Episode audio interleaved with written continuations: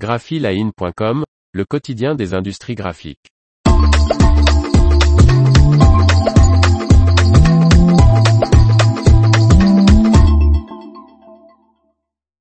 Alliance Recyclage change de président. Par Faustine Loison.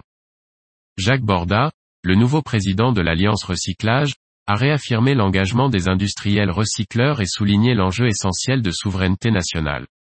Alliance Recyclage, qui réunit les représentants professionnels de quatre grandes filières de matériaux, acier et métaux non ferreux, avec A3M, aluminium, avec Aluminium France, papier carton, avec Copacel, et verre, avec la Fédération des industries du verre, a un nouveau président. Dans le cadre d'une rotation statutaire, Jacques Borda, représentant la filière verre, prend la présidence du regroupement professionnel. Il remplace ainsi Stéphane Delperrou, représentant la filière acier et métaux non ferreux. L'économie circulaire est clairement aujourd'hui une priorité pour tous. Les industriels recycleurs au travers de l'Alliance Recyclage en sont un maillon incontournable.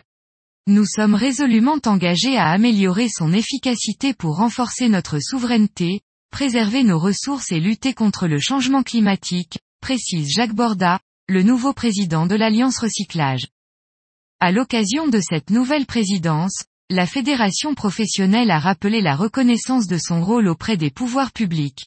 Depuis novembre 2020, en effet, l'Alliance Recyclage fait partie la liste des organisations représentatives siégeant à la Commission interfilière à responsabilité élargie des producteurs, CIFREP.